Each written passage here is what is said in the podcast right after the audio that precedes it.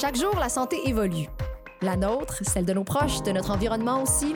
Il y a de nouveaux enjeux qui font leur apparition, des symptômes qui demandent notre attention, mais aussi des solutions qu'on souhaiterait contagieuses. Tout ça, c'est dans l'air.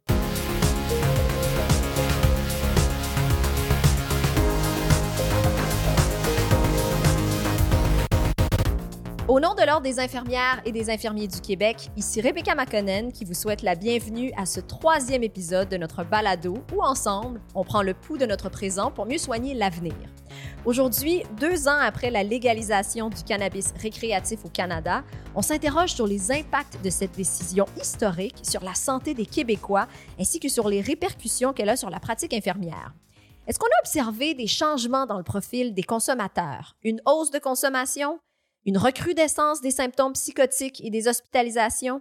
On en discute avec Caroline Beauchamp-Marois, infirmière praticienne spécialisée en santé mentale à l'hôpital Notre-Dame-du-Sius du centre-sud de l'île de Montréal. Caroline Beauchamp-Marois, bonjour. Bonjour. On va faire, on va parler euh, de la légalisation évidemment du, cannabis, euh, euh, du débat qui a été très polarisant autour de la légalisation au milieu de la santé et ailleurs également. Et là, deux ans plus tard, est-ce qu'on a une vision un petit peu plus claire en ce qui concerne la légalisation, puis en lien avec les, les risques qui sont reliés à la consommation de cannabis?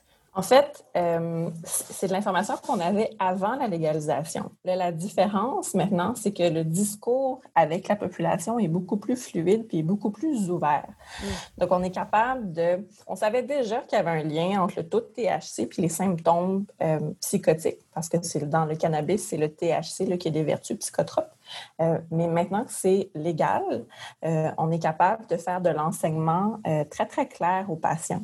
Euh, c'est la, grosse différence dans les deux dernières années, euh, ce qui nous a permis de, euh, d'avoir des liens avec le patient qui sont plus, qui sont plus francs. Hmm.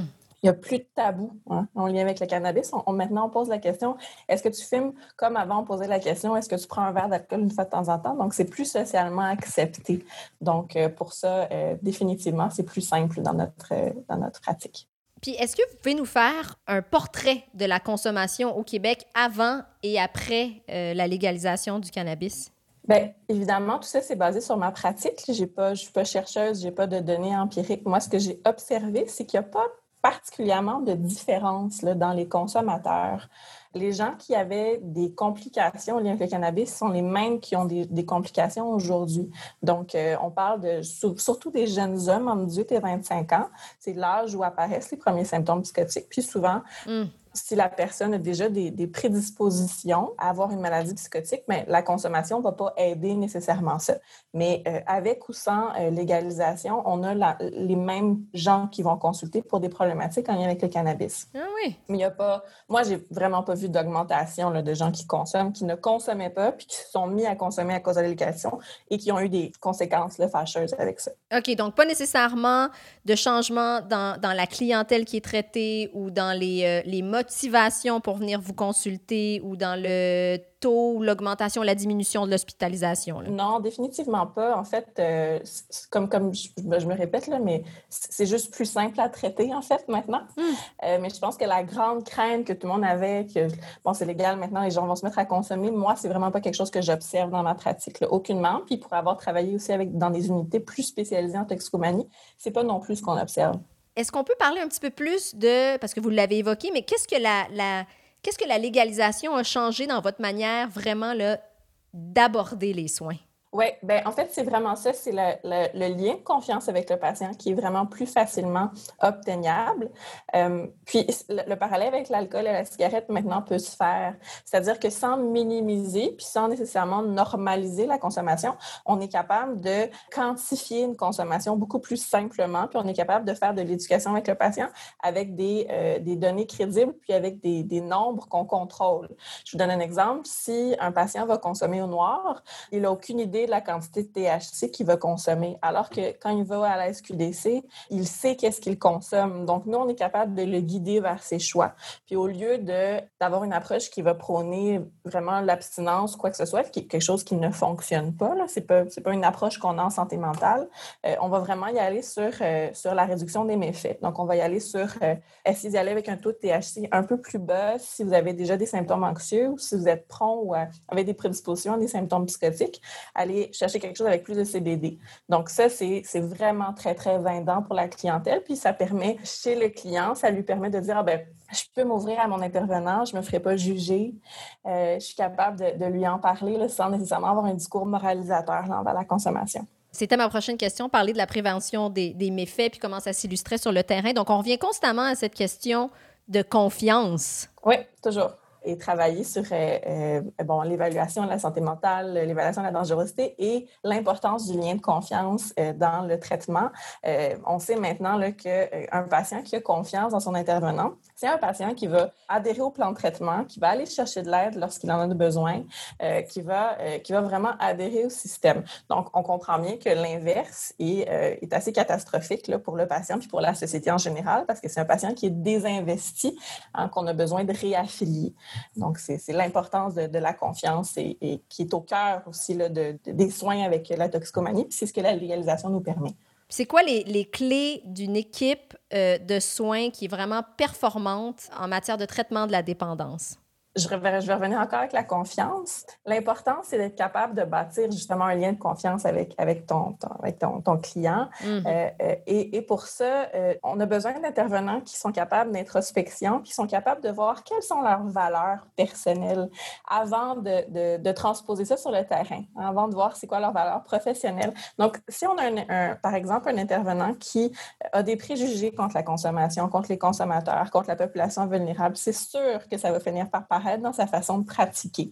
Puis à ce moment-là, c'est vraiment difficile d'établir un lien de confiance avec le patient. Puis ça, on a les données. Une fois que le lien de confiance est brisé, c'est très dur à réparer. Puis un patient qui n'a plus confiance en le système, c'est un patient qui ne va plus venir consulter lorsqu'il a un problème. C'est un patient qui ne va plus nécessairement euh, aller chercher sa médication, euh, vouloir adhérer au plan de traitement. Donc, les conséquences pour la société sont vraiment dramatiques. On a vraiment besoin de patients mm qui peuvent s'ouvrir à nous, qui peuvent nous faire confiance. Donc, la première étape, c'est vraiment d'avoir des intervenants qui sont au courant des approches qui sont soutenues par les données probantes, mais vraiment, avant tout ça, c'est faire un examen de conscience puis dire, bon, mais c'est quoi moi, ma position sur la consommation? Puis de se dire, ben c'est correct si j'ai des préjugés, euh, mais comment est-ce que je peux m'assurer que euh, ça va pas être vu par le patient, que, ça va pas, que le patient ne va pas se sentir jugé là-dedans? Ben, il y a une question qui me vient un peu évidente, qui me vient en tête. Évidemment, l'infirmière, l'infirmier fait un examen de conscience, se demande est-ce que j'ai une sensibilité, est-ce que j'ai euh, des, préjugés? Mais si l'intervenant, dans sa vie privée, consomme lui-même ou elle-même du cannabis, de quelle manière ça peut changer le, travail auprès du patient? Bien, ça, chaque intervenant a, sa position là-dessus. Euh, il y a des intervenants qui vont être très, très ouverts, hein, puis qui, pour vraiment dans une idée de diminuer la stigmatisation, va le dire ouvertement, euh, de dire, ben moi, je consomme dans telle façon, de façon sécuritaire, puis avec tel produit, puis j'ai j'ai vécu telle, telle, telles expériences positives et négatives. Mm. Il y a des intervenants qui vont préférer garder leur jardin secret, puis c'est très correct. Mais définitivement, s'il y a un intervenant qui consomme à la maison, ben déjà, on, on peut se douter qu'il y a peut-être un peu moins de préjugés. Oui. attention, je suis pas en train d'aller d'encourager les infirmières à les consommer loin de là, euh, mais je pense pas que ça soit. Je pense que c'est vraiment pas un obstacle à être un intervenant qui soit ouvert puis qui soit euh, libre de jugement envers sa clientèle. Maintenant que nous avons une idée plus claire des éléments incontournables d'un traitement adéquat de la dépendance et que nous avons fait l'état des lieux des impacts qu'a eu la légalisation sur la consommation dans la province, la question qui se pose est bien entendu la suivante. Qu'est-ce que ça change pour la pratique infirmière concrètement? Pour y répondre, je me tourne vers Emmanuelle Lepire, qui est infirmière clinicienne au Centre de réadaptation en dépendance de Québec. Emmanuelle Lepire, bonjour. Bonjour. On va y aller dans le vif du sujet. Quelles sont les principales raisons pour lesquelles les personnes qui consomment du cannabis vous consultent? Bien, premièrement, c'est important de dire que euh, les besoins sont diversifiés autant que les gens qui font les demandes. Donc, on a toutes les classes sociales, toutes les tranches d'âge également. C'est important de déconstruire l'image euh, du, euh, du, poteux dans son sous-sol, si je peux me permettre. Et en fait, les motifs n'ont pas tant changé que la légalisation. On a toujours eu des gens qui venaient nous consulter parce qu'il y avait des troubles du sommeil, des problèmes avec l'anxiété. On peut penser à l'effet rebond, des fois associé au cannabis, des conflits avec l'entourage, une perte de production euh, certaines personnes aussi, c'est en lien avec un nouveau diagnostic qui est tombé, une nouvelle médication qui est introduite. Et là, l'équipe médicale euh, recommande de, cesser ou diminuer la consommation. Et on a aussi des gens, des fois, qu'on va attraper par la bande qui venaient pour euh, un autre motif consulté à l'urgence ou en CLSC. Et là, ben, on, on adresse la consommation et le cannabis ressort. Donc, les objectifs et les motifs de consommation vont varier. Mmh. Puis, euh, c'est important que l'intervenant qui accueille cette personne-là euh, s'interroge sur le motif, justement, et qu'elle n'entre pas euh, avec l'idée préconçue qu'elle vient pour cesser, cesser toutes les substances.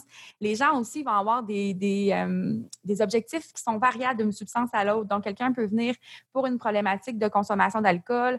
Il y a du cannabis sur le side et ça, la personne n'est pas intéressée de modifier cette habitude-là. Donc, c'est important de garder euh, un esprit ouvert et de poser la, question directement à la personne, franchement, c'est quoi vos objectifs pour chaque substance si on est face à un portrait de plusieurs consommations? Et sinon, de prendre le temps de s'intéresser vraiment euh, au motif qui l'amène là et de pas tout de suite tomber dans la consommation et la cause de tout et on va l'adresser puis il faut cesser. c'est intéressant. Je me demandais justement si l'objectif euh, était toujours le même, c'est-à-dire l'abstinence ou, euh, ou, ou, le sevrage complet et total. Mais donc, la réponse, c'est non, ça dépend. Non. Emmanuel Lepire, en quoi ça consiste l'évaluation d'une personne qui consomme du cannabis? Tout d'abord, on va essayer de faire un portrait actuel, bien comprendre la situation de la personne, ce qui l'amène devant nous.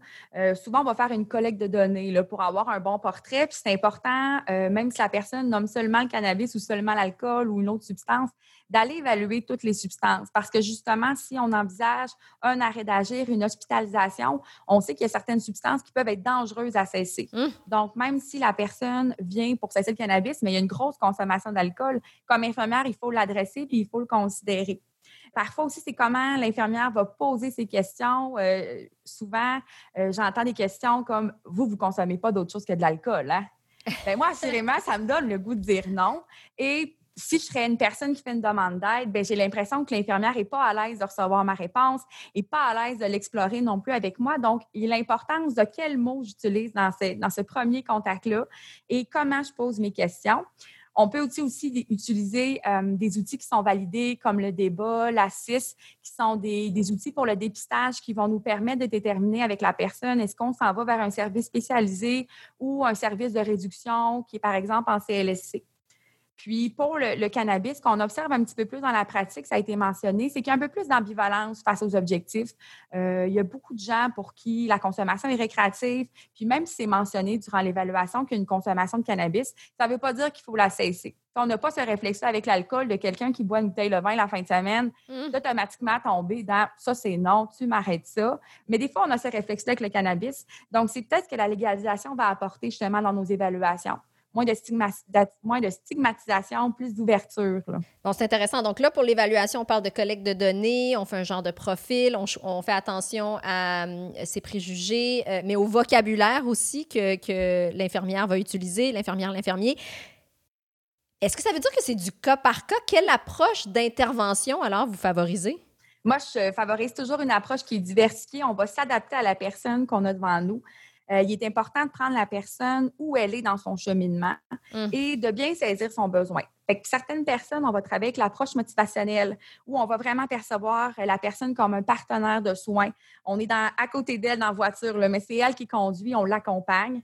Euh, on veut augmenter son sentiment d'efficacité personnelle par nos interventions. On veut qu'elle ait confiance en elle pour faire le changement.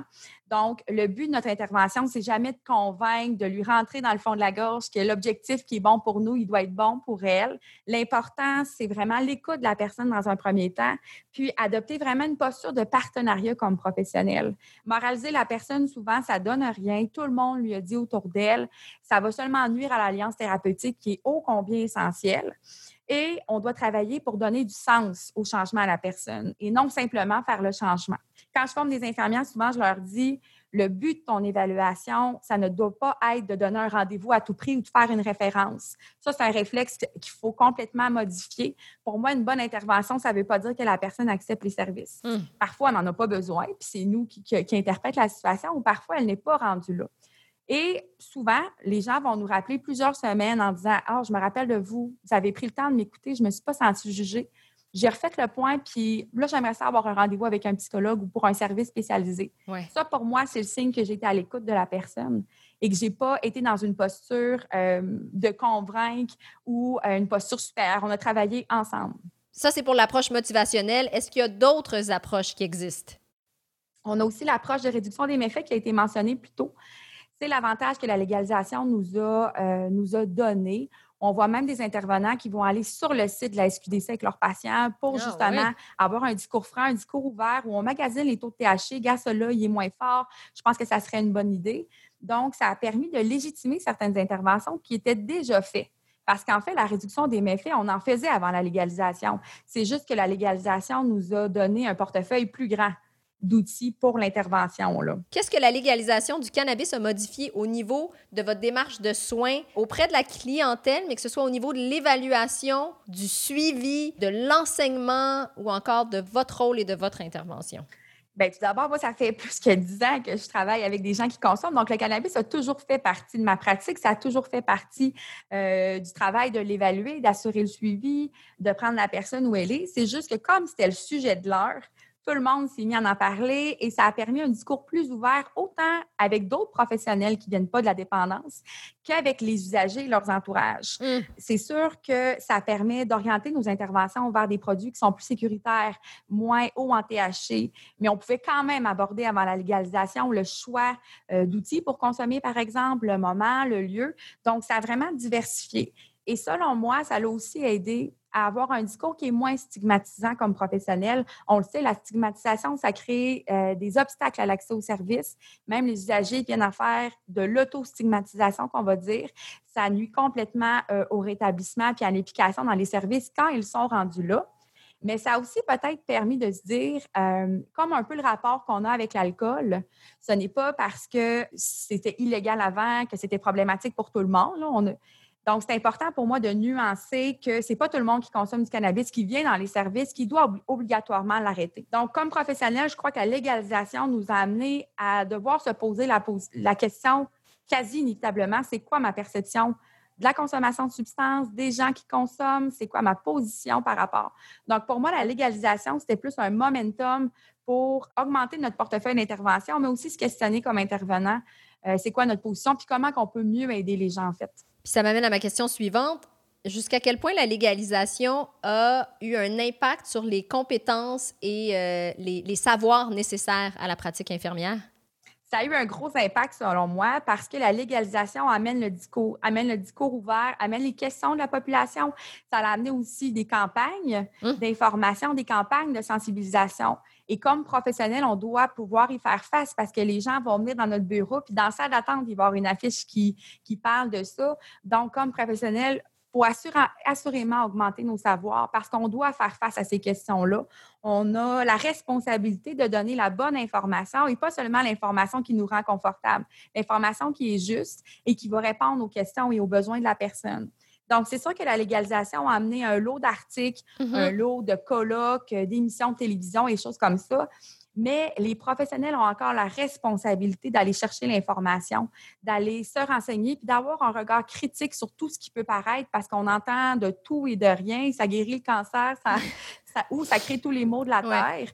Donc, euh, ça prend quand même une certaine responsabilité professionnelle. Et c'est sûr que moi, j'espère qu'au long terme, la dépendance en général va prendre plus de place dans les, dans les programmes de formation initiale, autant collégiale qu'universitaire, parce que la consommation, il y en a chez tous les, tous les, strates de la société. Donc, que vous soyez infirmière en périnatalité, infirmière en première ligne, infirmière en chirurgie, en gériatrie, vous allez être confronté à des gens qui consomment et c'est important de pouvoir bien les évaluer et bien les accompagner. Parce que si je fais un parallèle, pas juste le cannabis, il y a des substances qui peuvent être dangereuses en termes de sevrage.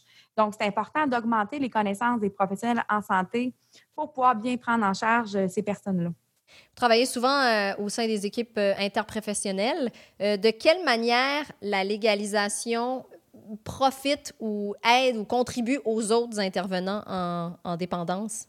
Bien, en fait, ça a permis, euh, je crois, une revue de nos valeurs et de nos positions comme intervenants parce qu'il euh, y a autant d'approches qu'un intervenant dans le sens qu'on a notre euh, boîte à outils. ça a permis d'élargir notre boîte à outils, mais ça a permis aussi d'augmenter la complémentarité de chaque professionnel, selon moi, avec tous les enjeux de sevrage, les enjeux d'interaction que, et l'enjeu d'information qui est sorti aussi par rapport à des mythes par rapport au cannabis, autant sur la santé physique que mentale. Moi, j'ai l'impression que l'infirmière a pu apporter vraiment sa position avec sa vision holistique et l'approche bio-psychosociale, parce qu'il y a quand même une composante bio à la consommation. Et c'est là, selon moi, que l'infirmière peut prendre sa place au sein de l'équipe multi et faire une, une intervention qui est cohérente, mais complémentaire avec sa collègue, par exemple, travailleuse sociale. Merci beaucoup, Emmanuel Lepire. Merci, ça m'a fait plaisir. On a donc abordé le sujet des nouveaux savoirs, compétences et habiletés à développer au sein de la pratique infirmière depuis la légalisation, des nouvelles portes qui se sont ouvertes en matière de traitement de la dépendance, notamment celle de la prévention des méfaits et de l'approche motivationnelle. Mais au quotidien, comment ça se passe? Pour le savoir, on reçoit pour une deuxième fois sur le balado Geneviève Paquette, infirmière et agente en prévention et promotion de la santé au 6 de la Côte-Nord et que vous avez peut-être déjà eu l'occasion de voir dans la saison 3 de la web-série Stagiaire d'un jour. Geneviève Paquette, bonjour et re-bienvenue. Bonjour, merci. Vous avez entendu euh, Caroline Marois-Beauchamp et Emmanuel Lepire. Qu'est-ce qui vous a interpellé dans leurs propos? Euh, les, deux intervenantes euh, ont présenté le fait que le discours est vraiment plus ouvert depuis la légalisation du cannabis. C'est vraiment ce que j'observe aussi euh, dans la pratique. maintenant, les gens nous le disent plus ouvertement, ah oui, je consomme du cannabis aussi de telle manière, à telle fréquence, alors que auparavant, avant la légalisation, quand on parlait de consommation de drogue, souvent, il y avait un blanc. Euh, on, se doutait que peut-être qu'il y avait quelque chose sans poser nécessairement directement la question, alors que maintenant, euh, je pense qu'il y a une ouverture de la part des professionnels aussi, mais de la part de la clientèle. Caroline Beauchamp-Marois apporte le fait que depuis que la légalisation de cannabis est en place, il y a un discours qui est beaucoup plus ouvert avec la population. Mmh. Euh, au niveau du terrain, ce que ça l'amène, c'est que ça permet de faire davantage de prévention chez les jeunes puisque c'est légal. Par contre, il faut faire toujours attention à la manière que c'est abordé pour éviter d'amener une augmentation de la consommation, en en parler un peu trop parfois en parler un peu trop. La manière dont c'est abordé, qu'est-ce que ça veut dire? Si on a trop d'empathie, trop d'ouverture, pas de jugement? Ben, si, si, par exemple, on faisait de la prévention toutes les semaines sur euh, en parler toujours du cannabis, euh, ben, tu sais, pas, peut-être que ça peut amener une certaine curiosité chez les jeunes. Donc, mmh. euh, l'approche en santé publique, il faut toujours faire attention à la manière dont certains sujets sont abordés pour éviter d'augmenter la consommation, comme un peu, on a, il y avait eu un parallèle qui avait été fait avec les, les boissons énergisantes. Donc, ou les boissons sucrées, si on en parlait beaucoup, beaucoup, ben, il y avait une augmentation, alors que ce qu'on voulait, c'était une diminution. Oui, ça donnait plus, plus on en parlait, plus ça donnait envie finalement d'en consommer. OK. Quoi d'autre? Aussi, elle parlait ben, que ça l'amène une meilleure connaissance du produit. Euh, puis ça, encore du côté terrain, mais ce que ça peut aider, ben, ce qu'on veut avec la, légalisation, pardon, c'est aussi de diminuer les risques à la consommation. Euh, dans la profession infirmière, on parle beaucoup et souvent de faire des choix éclairés. Donc, euh, si on a une meilleure connaissance du produit, notamment avec les taux de, THC, de THC, de CBD, euh, on va être en mesure de mieux outiller aussi les patients pour une consommation plus sécuritaire du cannabis. Hmm, OK. Ça, c'est pour euh, Caroline Marois-Beauchamp. Et puis, à propos de Emmanuel Lepire, qu'est-ce qui vous a euh, marqué dans ses propos? Je trouvais ça super intéressant. Euh, elle, dit, elle parle un peu du comment on pose les questions. vous, vous consommez pas autre chose que l'alcool, ce qu'elle dit. puis, on a tendance, comme infirmière, probablement d'autres professionnels de la santé aussi, d'amener un peu des questions pour orienter la réponse selon ce qu'on attend un peu. Puis euh, des fois, moi, je réécoute les entrevues que je fais avec des patients, puis je me dis, oh, oh mes questions n'étaient pas, euh, pas très ouvertes. Puis vraiment, quand on fait l'effort euh, de, faire des questions vraiment plus ouvertes, ben, je pense que les patients sont plus en confiance, sont capables de plus livrer un peu euh, comment ils se sentent par rapport à tout ça.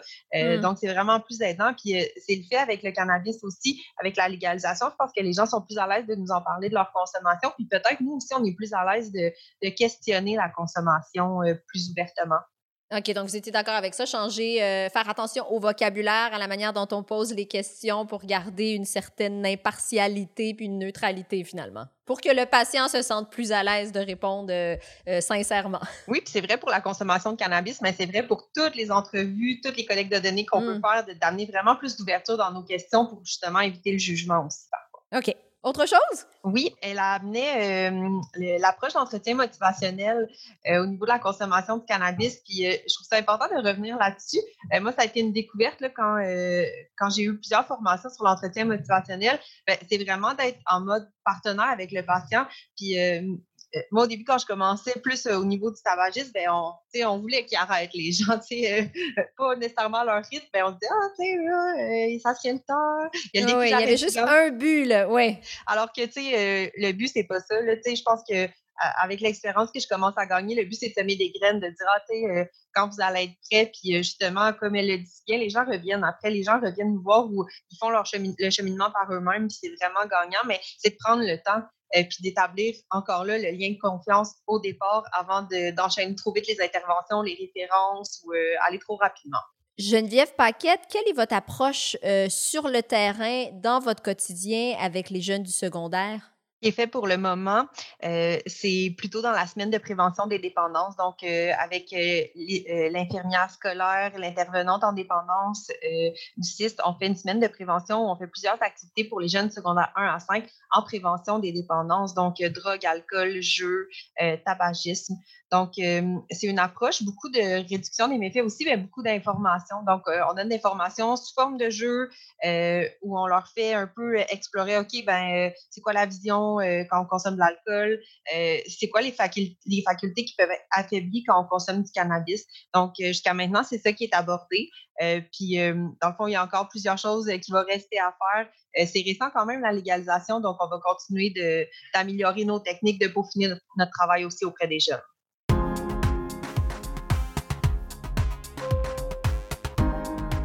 C'est sur cette note que se termine notre troisième épisode. J'espère que le portrait de l'ère de la post-légalisation que nos invités nous ont aidés à brosser vous aura interpellé. Je vous remercie, chères auditrices et auditeurs, d'avoir été à l'écoute. Je vous invite d'ailleurs à vous abonner au balado C'est dans l'air pour ne pas manquer notre prochain épisode dédié au changement climatique qui sera disponible bientôt sur vos plateformes d'écoute préférées et bien sûr sur le site web de l'OIIQ à oiiq.org balado. Ce balado est produit par l'Ordre des infirmières et des infirmiers du Québec et produit par Charles Thompson-Leduc. À tout bientôt!